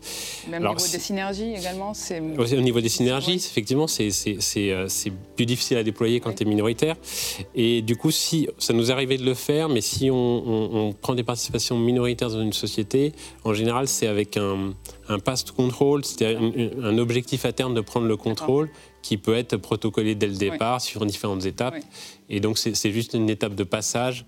En sachant que vraiment, à terme, voilà, ce qu'on souhaite, c'est contrôler et, et consolider euh, les résultats de la société. Alors aujourd'hui, le marché est en forte ébullition. Les, les valorisations ont atteint un niveau assez élevé. Comment le groupe se démarque de la concurrence à prix égal? C'est une bonne question. Effectivement, c'est une bonne question. C'est une question difficile. Euh, je pense qu'elle s'applique surtout dans les processus euh, M&A euh, compétitifs, Oui. euh, en, en sachant que euh, voilà, c'est une partie de nos acquisitions peuvent s'inscrire dans des processus M&A compétitifs, mais euh, beaucoup d'acquisitions aussi se font de gré à gré, dans lesquelles on a moins ce sujet-là. Alors, dans les processus M&A compétitifs, euh, euh, je dirais qu'on a trois, trois axes pour essayer de se différencier par rapport à, à- à ta question. Euh, le premier, c'est le projet, industriel, je pense, par rapport euh, à des projets euh, financiers. Le projet industriel, bah, effectivement, nous, on est un, groupe. Lorsqu'on achète une société, il y a beaucoup de choses à faire dans le groupe et, on cherche à la mettre en condition de se développer dans le groupe. Et ça, effectivement, c'est un projet qui peut être différent d'un projet financier. On va chercher à développer des synergies, etc. Et ça peut, intéresser des gens de- rentrer dans un projet industriel. Le deuxième axe, je dirais, c'est, il est vraiment propre à, à la Poste, c'est no- notre identité et nos valeurs. Euh, la Poste, c'est un groupe dont les origines remontent à Louis XI, donc ça fait quand même Ah oui. euh, les premiers relais postaux, ça fait un certain temps déjà. Euh, et on est un groupe euh, ben, euh, qui a des missions de service public au service de l'intérêt général. D'ailleurs, l'année dernière, on, on a adopté le statut d'entreprise à mission et une raison d'être. Oui. Et, et donc, on a un vrai engagement euh, RSE, euh, social, citoyen, sociétal, qui font partie intrinsèque des- des- de l'ADN du groupe La Poste. Et ça, on voit que ça peut attirer des vendeurs aussi. euh, par rapport effectivement à, à- à d'autres groupes, il y a des vendeurs qui peuvent se retrouver dans les valeurs euh, voilà, euh, sociales et sociétales de- du groupe La Poste. Et, et si on prend la tech par exemple, il y a aussi la notion de, de souveraineté numérique, de, hum, de tiers de confiance, de la légitimité qu'on peut avoir dans le monde physique, qu'on veut refléter dans le monde digital aussi, qui peut attirer des entrepreneurs qui préféreraient euh, voilà, s'adosser à la poste euh, sur un numérique effectivement un peu souverain plutôt qu'un numérique type GAFAM, voilà, si j'ose dire. Et le troisième axe, je dirais, c'est euh, la structuration, j'en parlais tout à l'heure, le montage.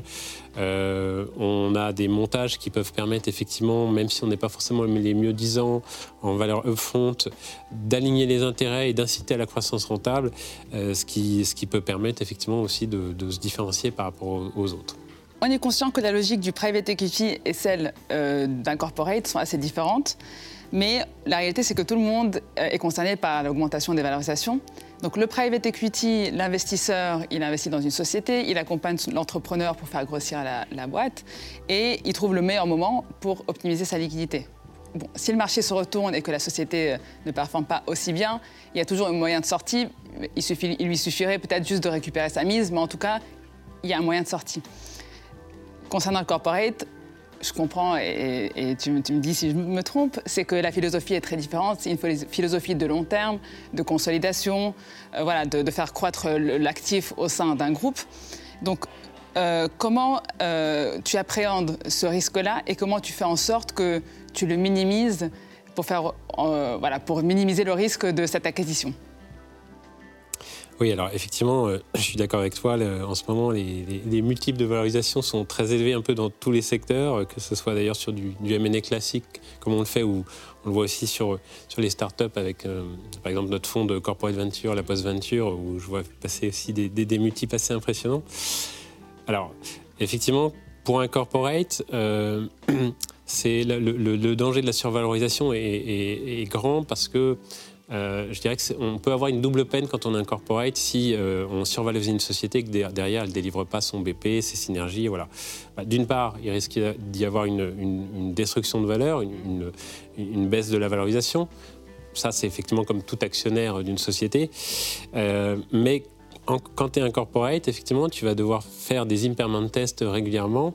Et si effectivement il y a une destruction de valeur, devoir constater et passer un im- un- une dépréciation dans tes résultats. Et donc, ça sera la double peine. Tu auras effectivement une dépréciation de valeur économique et constaté dans, tes, dans ton compte de résultats et dans ton, dans ton bilan. Donc, face à ça, euh, bah, sur ce, ce- les valorisations très élevées qu'on retrouve en ce moment, bah, il n'y a pas de solution miracle non plus. Je pense que ce qu'il faut faire, c'est se, euh, se forger une vraie conviction de la valeur intrinsèque de l'actif à long terme et, pas seulement de sa valorisation dans un contexte de marché, dans une tendance de marché. Donc moi, je suis très adepte des valorisations multicritères, euh, parce que la valorisation, c'est pas une science exacte. hein, euh, euh, et donc dans les valorisations multicritères, je vais avoir tendance à, à- surpondérer un peu les, méthodes de valorisation type intrinsèque, type actualisation des cash flows disponibles dans le futur. Parce qu'effectivement, tu as des méthodes analogiques, comparables boursiers, comparables de transactions, qui vont refléter plus les prix de marché à La l'instant où tu valorises, voilà. Alors que si tu te forges une vraie conviction euh, sur un business plan et sur une valeur à long terme de l'actif, bah, effectivement, tu auras peut-être des soubresauts de valeur dans le futur, mais normalement, voilà, si, si, si ton, ton business plan est délivré, ta valorisation demeurera euh, tangible. Donc, euh, Notamment voilà, je pour une vision de long terme. Voilà, une vision de long terme. Et puis, et puis hein, après, également aussi pour, bah, pour se protéger de ça, je, je reviens encore à la structuration et au montage. oui.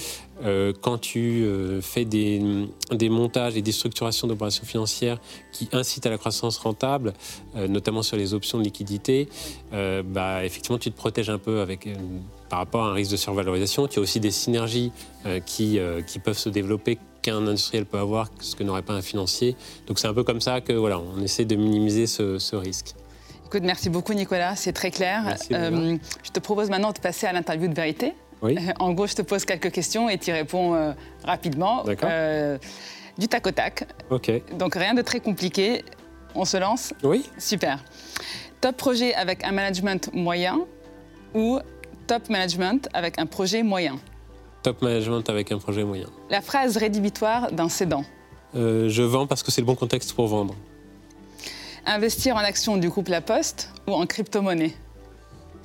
En action du groupe La Poste, évidemment. Évidemment. La C'est moins volatile, Oui. normalement. C'est vrai. Euh, la Poste dans le métaverse, oui ou non? Oui, bien sûr. Et jusqu'où ira le groupe La Poste?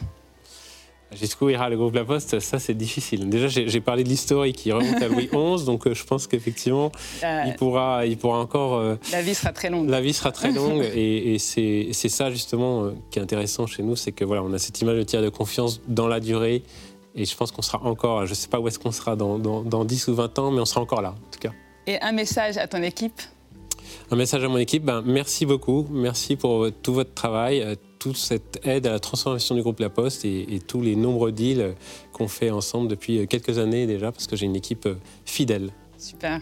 Merci encore Nicolas pour cet échange. C'était Merci, vraiment Louina. hyper intéressant. On se dit à bientôt dans un nouvel épisode. Vincent, c'est à toi. Merci beaucoup Edouna, c'était vraiment passionnant euh, comme d'habitude. Jean-Émile, dans, dans- dans l'histoire de l'entrepreneuriat, euh, il y a euh, de, de nombreuses boîtes qui ont perdu pied sans leur fondateur. Et puis parfois, le fondateur revient et la boîte euh, donc, connaît un énorme succès. hein. C'est le cas d'Apple avec Steve Jobs qui était parti et puis qui est revenu. En France, on a aussi euh, Criteo qui avait perdu son fondateur et puis le fondateur est revenu euh, à la tête de l'entreprise. C'est un peu ce que tu es en train euh, de faire aujourd'hui, même si on est sur un positionnement et une offre et des services euh, différents. Et maintenant, c'est l'heure de la saga d'entrepreneurs avec notre partenaire Exelmans. C'est Stéphane Dahan est parti à la rencontre de James Cohen, Raphaël Tapiero, qui sont les cofondateurs de Dantego. C'est parti pour la saga entrepreneur.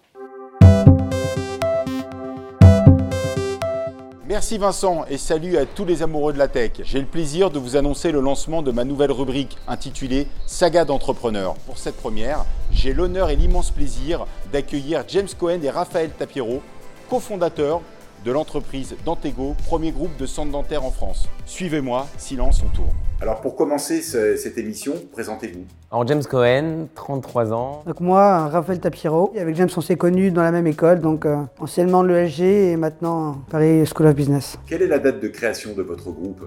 En mai 2013. Et pour la petite anecdote, on, avait, euh, on était voué à avoir la même carrière que toi, à savoir une carrière dans l'audit et dans la finance. Et euh, il s'avère que notre euh, rencontre a fait qu'on a, on a, on a pu avoir un parcours euh, euh, finalement différent. D'ailleurs, et comment est né ce projet? James en fait a un père qui est ch- dentiste, moi j'ai un frère qui est prothésiste dentaire. Donc on, on s'est rendu compte finalement qu'on avait en France un renoncement aux soins dentaires important pour diverses raisons, des raisons d'argent, des raisons d'accessibilité, des raisons de complexité de parcours de soins, et que dans le même temps finalement les structures type centre de santé euh, dentaire étaient très peu développées en France par rapport à ce qui pouvait être constaté ailleurs en Europe ou- ou dans le monde. Est-ce que vous pouvez nous faire la présentation du groupe Dantego aujourd'hui? C'est simple, c'est un, c'est un label en fait qui compte aujourd'hui près de 80 centres de santé dentaire répartis sur l'ensemble du territoire.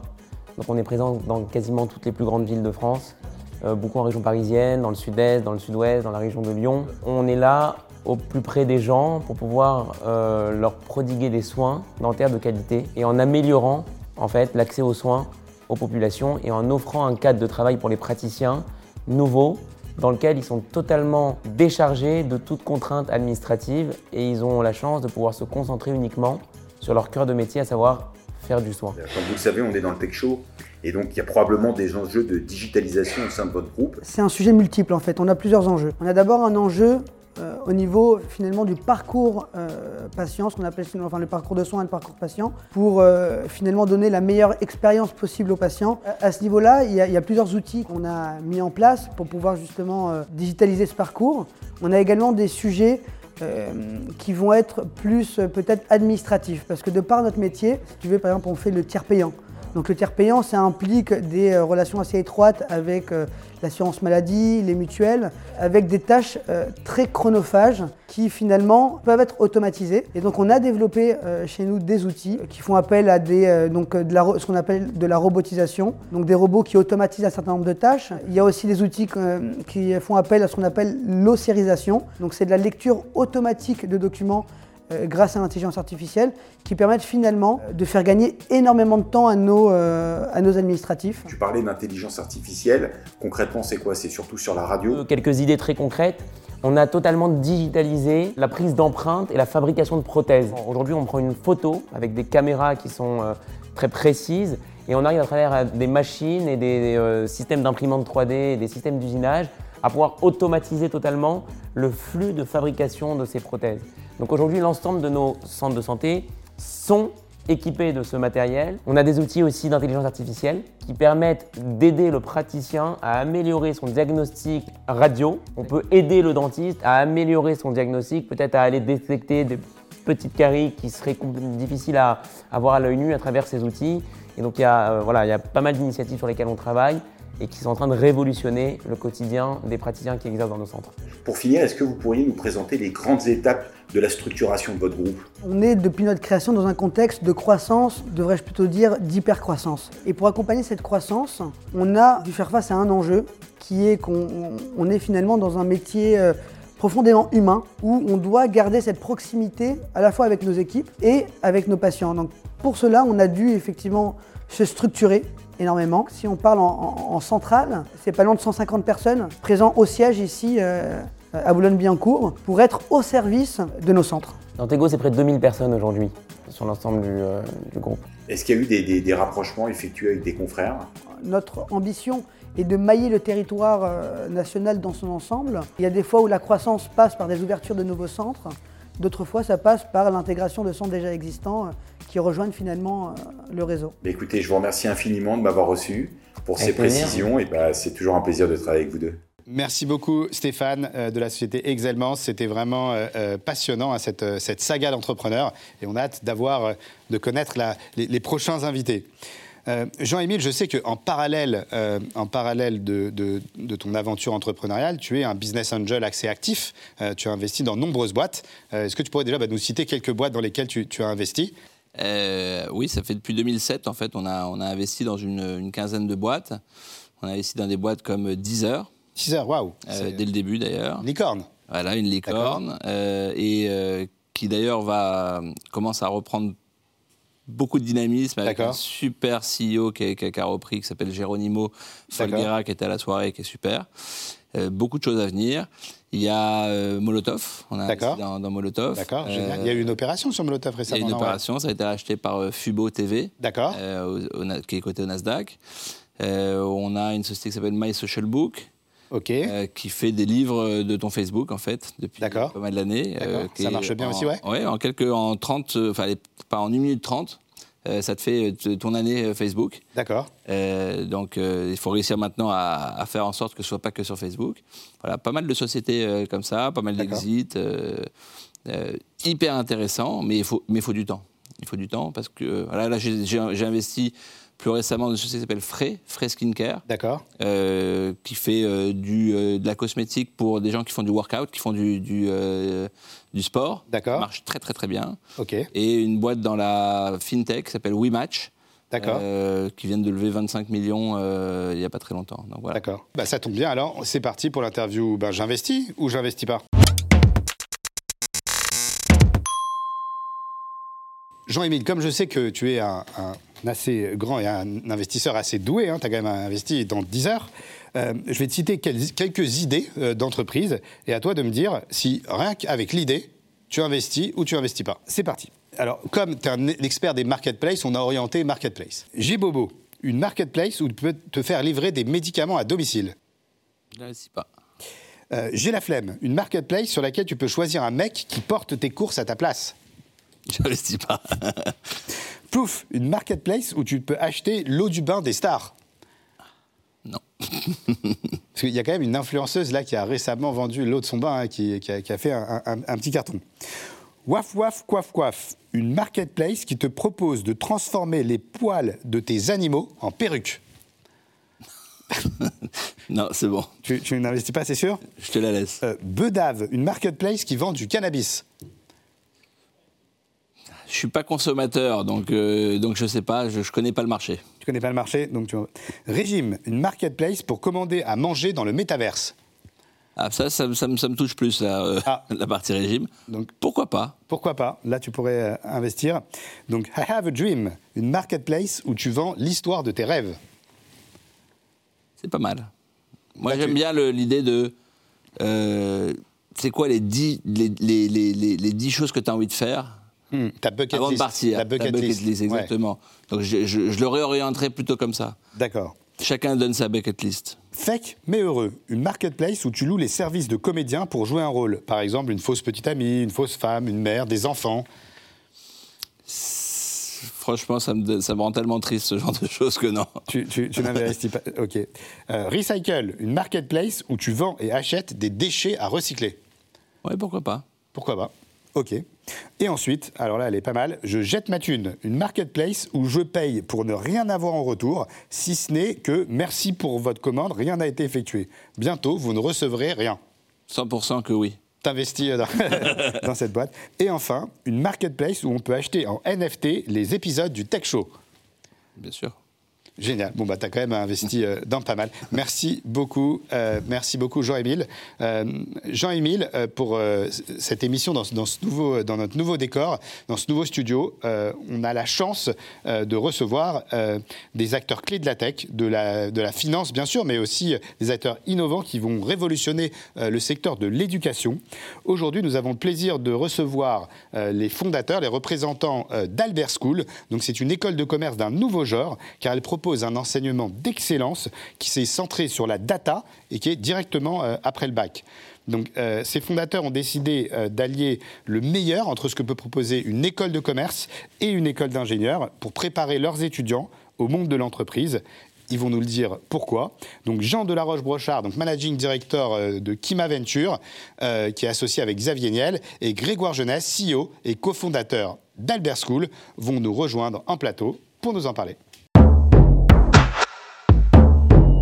Je suis vraiment ravi de, de vous accueillir. On a envie euh, d'en savoir plus euh, sur euh, Albert School. Est-ce que tu connaissais, euh, Jean-Émile, Albert School? Oui, j'ai suivi sur LinkedIn un post et euh, j'ai lu, j'ai écouté la vidéo. Je trouvais ça super, euh, super intéressant. Je pense que c'est l'avenir. On va avoir besoin, nous. Ouais, moi j'ai même suivi, on en parlera peut-être tout à l'heure, votre poisson d'avril hein, qui, a fait, qui a fait le buzz. Euh, alors tout d'abord, est-ce que vous pouvez me dire ce que c'est, que- qu'est-ce que c'est que Albert School? Merci de me recevoir. Bah, Avec grand plaisir. Albert School, c'est l'école qui forme les talents de l'économie de demain. L'économie de demain, c'est euh, celle dans laquelle Jean investit, euh, celle que Jean-Émile est en train de, de monter. C'est une économie qui est complètement transformée par la tech. Et donc, on a, on a besoin de talents aujourd'hui pour gérer ces business, pour travailler dans les différents métiers de ces business, en finance, en marketing, en économie, qui comprennent la tech. Et la tech, ça passe par la data. Puisqu'il y a une génération de data complètement dingue et on ne peut plus prendre des décisions de business uniquement basées sur l'instinct, sur le feeling. Parce que si on fait ça, on sera moins compétitif que ses concurrents et donc on va perdre, on va faire faillite. Et donc aujourd'hui, il faut des talents qui maîtrisent cette data. Et donc alors Albert School, c'est première rentrée donc en septembre euh, prochain. Vous êtes en plein cœur de Paris et vous avez décidé de placer les, mathématiques, les mathématiques et la data au cœur de, de l'enseignement. Alors pourquoi ce choix? Exact, à peu près 30% de mathématiques dans le curriculum et 30% de data. Les mathématiques, c'est le langage qui permet d'écrire et de comprendre les systèmes complexes. Et la data, c'est l'outil qui permet de mettre en œuvre ce langage. Et aujourd'hui, comme je le disais, les business deviennent tellement complexes qu'en fait, il faut utiliser cette- ce langage et ces outils pour piloter ces entreprises, pour piloter ces business. Et donc, euh, donc les cours, c'est euh, 30% de maths, 30% de data, et le reste, c'est du business, des humanités, qui ouvrent l'esprit de l'élève aussi aux, aux grands enjeux comme l'environnement. euh. Albert School, c'est une, une école post-bac, donc qui va durer combien de temps? C'est un programme de, de combien d'années? Il y a un bachelor en 3 ans, et puis on propose des masters derrière jusqu'à euh, bac plus 5. Donc le, projet est soutenu euh, par de nombreux investisseurs partenaires, donc euh, euh, Jean de la Roche-Brochard, avec euh, Xavier Niel, euh, Bernard Arnault, Pierre-Édouard euh, et puis après, euh, je crois, huit euh, fondateurs de Licorne qui, vous supportent aussi. Euh, donc, donc Jean, pourquoi avoir soutenu euh, ce projet à Albert School? Euh, bah, en fait, c'est tout simple. Nous, on finance beaucoup d'entrepreneurs et on se rend compte souvent que les gens qu'ils embauchent, avec lesquels ils travaillent, ils ont euh, du bon sens euh, business, mais souvent, quand on les met en face de quelques chiffres et en fait de ce à quoi ils sont confrontés tous les jours, ça bug. Euh, alors, euh, bon, moi, je donne des cours dans des universités, j'y vais de temps en temps, je leur explique une règle de 3 et je vois la moitié des gens qui font des grands yeux. Je me dis merde, putain, ils comprennent pas une règle de 3, quoi, c'est chaud. Et en fait, la règle de 3, euh, c'est bête, hein, mais tu fais la moitié du business avec ça, quoi. Et donc, on a, et à l'inverse, on a des data scientists hyper forts qui en maths sont des tronches monstrueuses et quand il s'agit d'appliquer les maths au business, ils sont à l'ouest. Ils vont nous sortir des trucs qui sont hyper intelligents mais qui n'ont aucun intérêt avec le business. Donc en fait, faire l'alliance entre les maths et le business pour donner du sens à ce qu'on est en train de réaliser, c'est essentiel. Et puis tu sais ce qu'on dit, hein, euh, les hommes mentent, les femmes mentent, euh, les data ça ment pas quoi. Donc euh, on va apprendre ces hommes et ces femmes à, à bien gérer la data. Alors justement, puisqu'on parle de, de citation, si je vous dis l'éducation et ce qui reste après qu'on ait oublié ce qu'on a appris à l'école, qu'est-ce que ça vous inspire? C'est grâce à cette citation, ou à cause de cette citation, que, que l'école a ce nom, Albert School. parce que C'est une citation d'Albert Einstein. Et effectivement, l'éducation, c'est un système où, où l'enseignement est encore un peu trop top-down. Il y a un déversement de savoir euh, par des gens qui savent, etc. Et, et nous, avec Albert School, on veut aussi un peu euh, faire la révolution de ça et mettre vraiment l'élève au centre de l'école. Mhm. On est là pour lui apporter quelque chose, on est là pour avoir un parcours individualisé pour chaque élève. Mhm. Et, et finalement, les systèmes de classement où il y a un mec qui est très fort en maths et c'est le premier, et puis les autres euh, moins forts, ils sont en dessous, euh, ça, c'est un peu désuet. Aujourd'hui, on va sortir des stars en uniquement en présentiel ou il y aura aussi du, du e-learning? C'est hybride. Hybride. D'accord. Albiscours, ça, ça se veut accessible. Euh, quel est le, le process d'admission et, et qu'est-ce qui fait que c'est pas réservé uniquement aux, aux privilégiés? Parce que j'ai l'impression que c'est ce que vous voulez défendre. Complètement. C'est très important que l'école soit ouverte à tous. Euh, Aujourd'hui, quand je parle à des lycées, à des lycéens, ils ont tous un peu peur avec euh, Parcoursup. Euh, c'est un système un peu obscur. Donc nous, pour qu'il y ait le moins de biais possible, les candidatures sont 100% en ligne sur notre site. Donc il n'y a, aucun biais, c'est ouvert à tous. Et après, on travaille avec des entreprises qui, qui proposent des bourses pour que l'école soit vraiment accessible à tous. D'accord. Alors, euh, Jean, tu es euh, aux côtés de, de Xavier Niel, donc dans- dans- en tant qu'investisseur hein, dans, dans cette aventure. Euh, est-ce que c'est un investissement ou est-ce qu'il va y avoir aussi un partenariat pour euh, les sociétés dans lesquelles vous investissez? Est-ce que vous comptez recruter ces jeunes? Euh, Comment ça va se passer? Bon, alors en théorie, évidemment, si on pouvait piquer tous les élèves dans nos boîtes, ce serait hyper pratique. En vérité, ce qui fait le succès d'une école à terme, c'est la qualité des jobs que vont trouver les étudiants et à quel point le réseau va se développer, parce que c'est ce réseau qui va aussi permettre aux suivants de trouver leur prochain job. Quoi. Donc, euh, bon, on a de la chance parce qu'avec Kima, on fait beaucoup de deals, on en fait une centaine par an, donc on est dans beaucoup de startups de la tech en France. Donc, on espère avoir beaucoup d'étudiants d'Albert School dans nos boîtes. Mais euh, euh, il y, a- il y a de la, et bientôt aussi, ces jeunes, ils vont aller dans des grands groupes aussi pour aider ces grands Mm. groupes à faire, euh, à faire un peu plus avec la data aussi. Donc, euh, On a, on a beaucoup d'investisseurs, donc on ne pourra pas tous les donner à un seul investisseur. On va devoir en donner quelques-uns aussi. euh, D'accord. Et donc là, ouais, ouais, huit entrepreneurs de licorne donc, qui ont investi euh, chez vous. Exactement, donc Mano Mano, Payfit, Vestiaire Collective, Vente Privée, Jelly Smack, Content Square, Voodoo.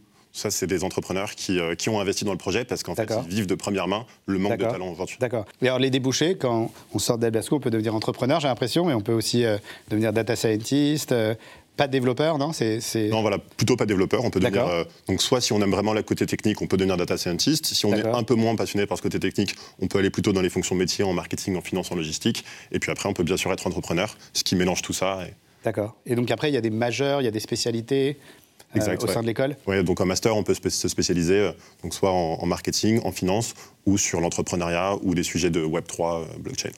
D'accord. Alors qu'est-ce que tu penses de, de cette initiative, euh, Jean-Émile Est-ce que déjà euh, Pixmania aura le droit de recruter quelques élèves euh, d'Albert School? Ouais, je pense que le marché sera ouvert. Bien sûr. Et non, non, c'est c'est une initiative comme, euh, comme Station F, comme l'école 42, c'est dans la lignée. Et ça manque, ça manque énormément sur le marché. Donc euh, c'est des métiers d'avenir et ah, j'encourage vraiment, moi, je- les jeunes euh, à, à y aller, quoi, parce que c'est un débouché à 100%. Alors le, le monde de l'enseignement, c'est un, c'est un- c'est un monde euh, traditionnel, un peu conservateur. Comment vous allez alors disrupter? Parce que j'ai l'impression, en fait, vous faites un énorme buzz en ce moment, et j'ai l'impression que vous voulez disrupter ce secteur. Alors comment vous allez le disrupter? Alors, la, la première chose, c'est euh, on est une école qui est 100% dédiée vers le monde de l'entreprise. Hmm. On, on travaille pour les boîtes dans lesquelles j'ai investi, on travaille pour Pixmania. Donc, on ne va pas faire de recherche. Hmm. Et ce qui est déjà assez unique pour une école euh, d'enseignement supérieur, parce que normalement, il y a la recherche au centre de l'école. On, on pense que c'est bien, il faut qu'il y ait de la recherche dans le monde, mais il faut aussi Hmm. des écoles qui soient vraiment là pour les entreprises. Et ça, c'est notre cœur. Deuxièmement, euh, on casse la dichotomie qui existe en France entre école de commerce et école d'ingénieur, Hmm. en faisant vraiment une hybridation des compétences. Ça, c'est- super important. Et, euh, et ensuite, les, métiers, les matières, elles ne sont pas enseignées par silo. À Albert School, on ne fait pas euh, son cours de marketing, son cours de finance, son cours de data, mais on fonctionne via des business deep dive. Donc pendant une période de trois semaines, on met une entreprise en avant, et pendant trois semaines, les élèves décortiquent cette entreprise. Hmm. Et à la fin, ils ont vraiment compris une boîte, comment elle fonctionne, comment elle crée de la valeur. Hmm. Et après, on change. Donc on passe d'un grand groupe à une start-up, euh, d'une boîte, d'une marketplace euh, à une boîte de luxe, à une boîte d'automobile. Et donc très vite, les élèves, ils sortent du bac, mais très vite, ils deviennent hyper opérationnels. Très vite, ils savent ce qu'ils veulent faire parce qu'en un an, ils ont vu à fond huit entreprises et euh, ils savent quel secteur ils aiment, quelle taille de boîte, etc. Ça, c'est hyper important parce que le rôle d'une école, c'est de motiver les élèves et de les aider à s'orienter. Une fois qu'il est motivé et qu'il sait ce qu'il veut faire, eh ben, euh, il bosse, il apprend et il fait un taf. hein. Alors, je veux postuler euh, à Albert School. Alors, quel est le, le process? Donc, il y a une, en septembre, c'est la première, euh, c'est la première rentrée. Donc, quel est le process d'admission Euh, Sur quel site Il faut, faut se rendre sur le site d'Al- d'Albert School pour, euh, pour télécharger un dossier? albertschool.com, il y a un bouton candidater, on clique dessus et puis on est invité à se créer un compte, on passe les tests en ligne. D'accord. Alors, justement, quel est le process ouais, d'admission? Donc, c'est d'abord des tests. euh, Donc de- on crée son compte sur le site albertschool.com, on passe des tests, il y a deux tests, un petit test de deux minutes de mémoire, un test d'une heure de maths et de logique. D'accord. Ensuite on dépose son dossier scolaire Et enfin, on a un entretien, un entretien d'une demi-heure. Il faut avoir eu le bac ou pas? Euh, Pas nécessairement, c'est pas un prérequis. Euh, On, on pense que la majorité des élèves qui intégreront Albert School auront eu le bac. Nous, ce qui compte vraiment pour nous pour évaluer le niveau et le potentiel de l'élève, c'est les tests qu'on a créés. Et Juste pour une petite question sur les professeurs. Euh, D'où ils viennent? C'est quoi le, le- le background des professeurs? Alors on pense que toutes les matières ne doivent pas forcément être enseignées de la même façon. Donc typiquement les mathématiques, ça reste un peu les fondamentaux euh, théoriques. Donc là, on reste sur des professeurs agrégés, des professeurs qui ont des doctorats, qui enseignent déjà en prépa ou à la fac. Euh, en revanche, les matières business, on pense que ça doit être vraiment ense- enseigné de manière opérationnelle. Et donc on est sur des anciens directeurs marketing de start-up, sur des gens qui ont fait du M&A, qui ont racheté des boîtes, qui ont vendu des boîtes, etc., qui vont enseigner euh, finalement leur expérience de comment manier la marketing et la finance pour créer de la valeur. Est-ce que alors tous euh, vos investisseurs, vos partenaires pourront aussi être enseignants euh, euh, dans l'école? Est-ce que Jean ou Xavier ou, ou tous, ces patrons de licorne, est-ce qu'ils ils auront l'occasion aussi de pouvoir partager leur expérience? Bien sûr, on compte bien sur eux pour, euh, pour venir partager leur Donc expérience. Jean, c'est bon, alors tu, tu donneras suis un cours de quoi il m'appelle quand il veut. hein, D'accord, et donc ce sera un cours de quoi Jean? Ce sera un cours... euh, C'est un cours de, je sais pas, de bullshit startup de lever de fonds. un, cours de, un cours de comment lever des fonds. Ça pourrait être, ça pourrait être intéressant. Génial. Et alors, Jean-Michel, j'imagine donc que cette initiative te, te parle. Est-ce que toi, tu aurais aimé avoir ce genre d'école euh, avant de te lancer, euh, avant de te lancer dans, dans Pixmania? Je pense que ça aurait été très, très en avance de face pour le coup, parce qu'il n'y avait pas encore tout- toute cette data. Mm. Euh, mais aujourd'hui, je pense que c'est indispensable, essentiel. Il faut, faut- faut arrêter les cursus généralistes. Il faut, arrêter- faut arrêter aussi de, en troisième ou en quatrième ou en seconde de devoir Mm. choisir son métier. Euh, Mm. Je pense que il y a besoin de casser un petit peu ces codes-là et je trouve ça, génial. Quoi. Et après, on n'a pas trop parlé, mais est-ce qu'il y aura aussi euh, une partie euh, digital marketing? Parce que c'est vrai que c'est, une partie qui est. Il y a énormément de demandes hein, des entreprises de, de traffic manager, euh, d'experts en référencement naturel, de la programmatique, tous ces leviers d'acquisition. Est-ce que c'est des matières que vous allez proposer Pareil pour l'influence marketing, qui est aujourd'hui un levier qui explose. Est-ce que ce sont aussi des matières que vous allez proposer? Oui, complètement. Donc, pas en bachelor. Enfin, il y aura du marketing en bachelor, mais pas, euh, pas de spécialisation. En revanche, sur master, on va proposer une spécialisation marketing qui orientera les élèves vers ces métiers-là. Et on le proposera aussi en formation euh, professionnelle. Donc, pour les gens qui veulent se réorienter ou qui sont déjà dans le marketing, mais qui n'ont pas de compétences techniques, ils pourront venir chez nous aller chercher cette compétence technique. D'accord. Bah, merci beaucoup. En tout cas, félicitations pour, euh, pour euh, cette initiative. C'est vraiment euh, c'est génial. On vous souhaite plein de succès. Je suis certain que, que vous allez être complet et que toutes les entreprises vont vous appeler pour avoir des stagiaires, des, parce qu'on on n'a pas le temps d'en parler aujourd'hui, mais il y a aussi une grosse pénurie de, de talents aujourd'hui. Je crois qu'il y a un rapport de la Commission européenne qui disait qu'il y a 80 000 postes vacants en IT et dans le digital. Et donc là, vous allez essayer bah, d'accompagner les entreprises, parce qu'aujourd'hui, je crois que ça, ça freine énormément de projets et ça freine l'accélération digitale des grands groupes euh, et des startups. Juste pour conclure, euh, Jean, vous recrutez combien de personnes là sur euh, vos 1100 sociétés euh, Kima? Je sais pas, écoute, on finance euh, 120 startups par an qui doivent recruter au total plus de 1000 personnes. Voilà, donc euh, Il y en a déjà, du monde. c'est clair. Donc euh, bah, félicitations, bravo pour cette initiative et on vous souhaite vraiment le, le meilleur et beaucoup de succès pour, pour Albert School. Merci beaucoup. Merci à vous. Tiens, je te pose une question. Est-ce que tu sais ce que c'est une DNVB DM DNVB. Ah oui, Digital, Digital. Native euh, Brand. Exact. Eh ben, il s'agit bah, du Digital Native Vertical Brand. Et aujourd'hui, euh, c'est un tout nouveau chroniqueur du Tech Show euh, qui s'appelle Adrien Laripa de la cité Studio 140. Et il est venu nous raconter l'histoire de la marque Nerdy Nuts Peanuts Butter. C'est parti pour la chronique d'Adrien de 140 Studios.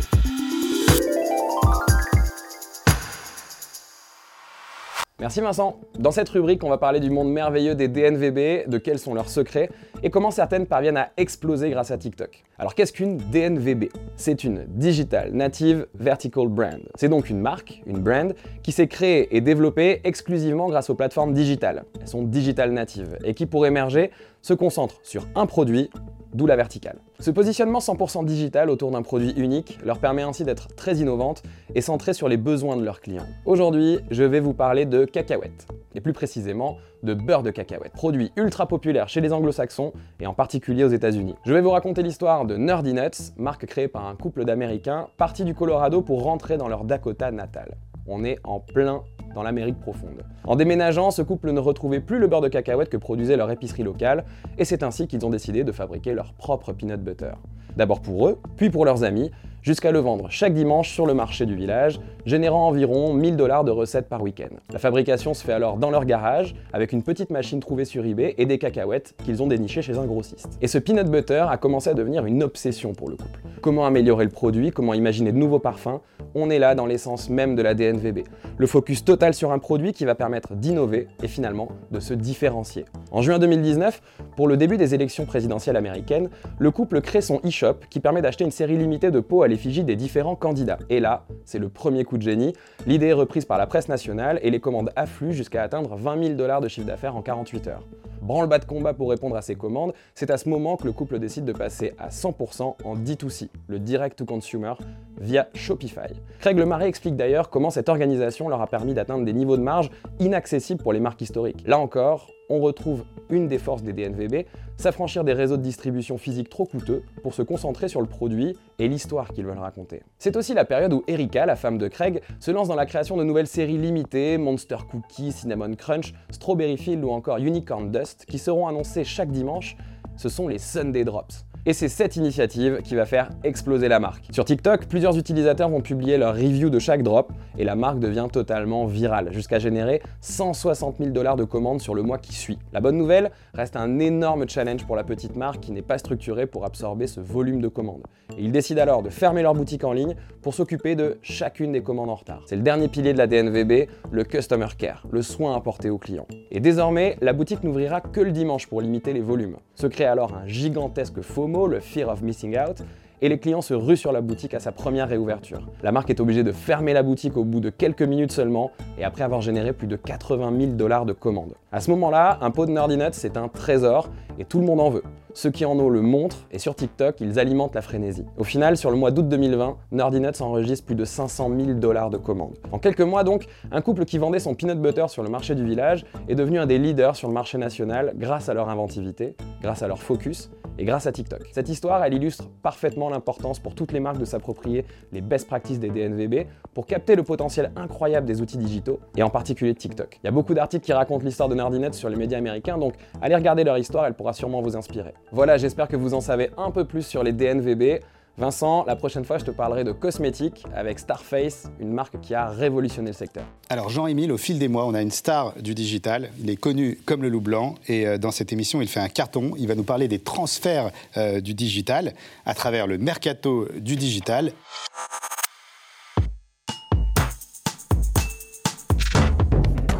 Hervé Bloch nous a rejoint en plateau. Salut Hervé. Merci Vincent. Alors c'est parti pour cette chronique effectivement tant attendue des internautes, le mercato du digital. Alors, je vais commencer par Samir Amelal qui a rejoint Auchan Retail France en tant que Chief Data Officer. Il rentre au comité exécutif du groupe. Il était précédemment en charge des sujets digitaux au sein de la Redoute. Biliana Ketovic succède à Yves Legeller à la direction des systèmes d'information du digital au sein du groupe NJ. Cyril Giroda est nommé directeur marketing client et digital chez Nexity. Le groupe Casino nomme Ferdinand Tomarchio directeur digital. Cet ingénieur du corps des mines cumule cette nouvelle fonction avec celle de directeur digital, data et informatique de Monoprix. Toujours au sein du groupe Casino, Guillaume Sénéclose prend la tête de la direction Omnicanal Group qui vient d'être créée par Casino. Il fait également son entrée au sein du comité exécutif du groupe. Barbara Soyer, ex-Sephora, a rejoint la marque Petit Bateau en tant que directrice e-commerce international. À cette occasion, elle rejoint le jury de la Winter Edition des Big Boss. Ex-Sephora également, Karine Mundler rejoint la maison Givenchy en tant que Global Omnichannel and Front Office IS and IT Manager. Chez Free, Angélique Gérard devient conseillère de Xavier Niel après avoir passé 20 ans à la direction des abonnés. Chez Carrefour, Alice Rowe a rejoint le groupe de grande distribution pour piloter la stratégie et la transformation. Et enfin, David Netzela devient Chief Customer Officer SCF Connect et Tech. Alors pour cette chronique, je veux toujours à la fin euh, nous faire parler quand même des sujets. Je voudrais qu'on parle du métaverse. Il y a une école du métaverse qui vient de se créer. Alors métaverse, effet de mode ou vraie transformation et troisième étape du web dans le monde? Jean-Émile il y a un an ou deux ans, j'aurais peut-être pas dit la même chose. Aujourd'hui, je pense que c'est un vrai prolongement de sa vie physique euh, sur le digital. Euh, donc, euh, est-ce qu'il va y avoir son monde métaverse, sa façon de s'habiller, de se présenter? Je pense que ça existe d'une certaine manière depuis 10-15 ans. et ça se matérialise avec Sandbox aussi. donc, pour moi, ça y est, c'est une tendance qui est beaucoup plus de fond et qu'on commence plus à comprendre. Et on a eu la chance, nous, à la soirée de lancement de Pixmania, d'avoir Sébastien Badeau euh, qui a rejoint Ledger pour, pour ça. Rien que, rien que ça, ça veut dire que c'est- c'est là parce que c'est pas n'importe qui Sébastien. Et s'il s'il prend un rôle de métaverse chez Ledger, c'est qu'il a, il a quand même bien, bien, bien réfléchi. Quoi. Donc quand on- voilà, pour moi, c'est- une tendance de fond. Vincent, qu'est-ce que t'en penses? Alors, euh, évidemment, on est passé du Web 1 au Web 2 et maintenant on passe euh, au Web 3. Et on peut, c'est certain que c'est une vraie rupture technologique euh, et que ça va tout bouleverser. Après, moi, j'essaye toujours de voir aussi euh, les points de vigilance euh, dans toutes ces ruptures technologiques. C'est que d'un côté, il va y avoir énormément de business et il y a énormément de bonnes choses qui vont avoir lieu grâce au métaverse. Mais d'un autre côté, il y a certaines libertés fondamentales qui peuvent aussi être bafouées. J'ai pas envie, moi, que mes enfants passent 90% de leur temps avec un masque virtuel et qui vivent que dans un autre univers, qui se détournent de, de la réalité. Euh, moi, je pense qu'il faut, il faut profiter aussi euh, de la vie et pas s'en détourner dans un univers virtuel. Donc, si d'un côté, euh, je m'intéresse énormément au métaverse, ben, d'un autre côté, je, peux voir, en tout cas, à force de l'étudier, qu'il y a aussi des points de vigilance et qu'il ne faudra pas les oublier et qu'il faudra, nous, en tant qu'acteurs du digital, les mettre en exergue et montrer à tous ceux qui, maîtrisent moins bien qu'il faut quand même faire attention. Euh, Jean-Émile, euh, j'ai une mauvaise nouvelle à t'annoncer. Je dirais même une très mauvaise nouvelle. C'est bientôt la fin de cette émission. Et on va terminer cette émission par l'interview en partant d'eux. Alors, Jean-Émile, pour conclure cette émission, euh, on va te- tu vas te prêter un jeu, c'est l'interview en partant d'eux. Donc, tu nous dis euh, ce que tu dirais en partant d'eux. Que te dis-tu, Jean-Émile, en partant de chez Pixmania en 2012 Quelle aventure Quelle aventure. Que tu dirais-tu euh, en partant du bureau de ton pire employé? Ça va pas le faire. En partant du bureau de ton meilleur employé? Si on pouvait en avoir que des comme lui. Euh, en partant euh, de, de- de chez celui qui t'a trahi dans les affaires? Bah, grosse déception. En partant de chez ton frère? Il est fort. En partant de chez Jeff Bezos Il a eu de la chance. Non, je rigole. Il est fort. En partant de chez Poutine No comment. En partant de chez Marc Simoncini Il est bon. Il est fort. Il est multiplement fort. En partant de chez le secrétaire d'État au numérique Ah, vous avez bien fait évoluer les choses, monsieur. Et enfin, en partant euh, de chez le président de la République Il y a encore pas mal de travail, mais sur la partie digitale, on est, on est sur la bonne voie et je crois qu'on peut dire quand même bravo à l'équipe, euh, à l'équipe qui a été en place depuis 5 ans. Donc l'équipe En Marche. L'équipe En Marche. Et enfin, en partant du Tech Show Vincent, bravo. Bravo pour euh, ce que tu es en train de monter autour, de, autour du, du digital. Et, euh, et merci pour le- le- l'accueil, l'environnement. C'était un, un très bon moment. Jean-Émile, c'était un immense plaisir. Hervé se, joint à moi. C'était un immense plaisir de t'avoir euh, euh, sur le Tech Show. Euh, merci à toutes les équipes euh, qui ont travaillé sur le Tech Show. Bien sûr, aux équipes euh, de Blue Lemon, à John DeMaio, à Vanessa. Et on souhaite un bon anniversaire d'ailleurs à Vanessa, hein, la directrice marketing euh, qui fête aujourd'hui son anniversaire. Merci à Serge Calfon et toutes les équipes de Magneto TV, à Valérie euh, Texero. Et merci à tous de nous suivre, d'être de plus en plus nombreux. Je crois qu'on dépasse les 500 000 vues par épisode. On n'aurait jamais pu euh, imaginer. Merci pour votre confiance et surtout, restez connectés.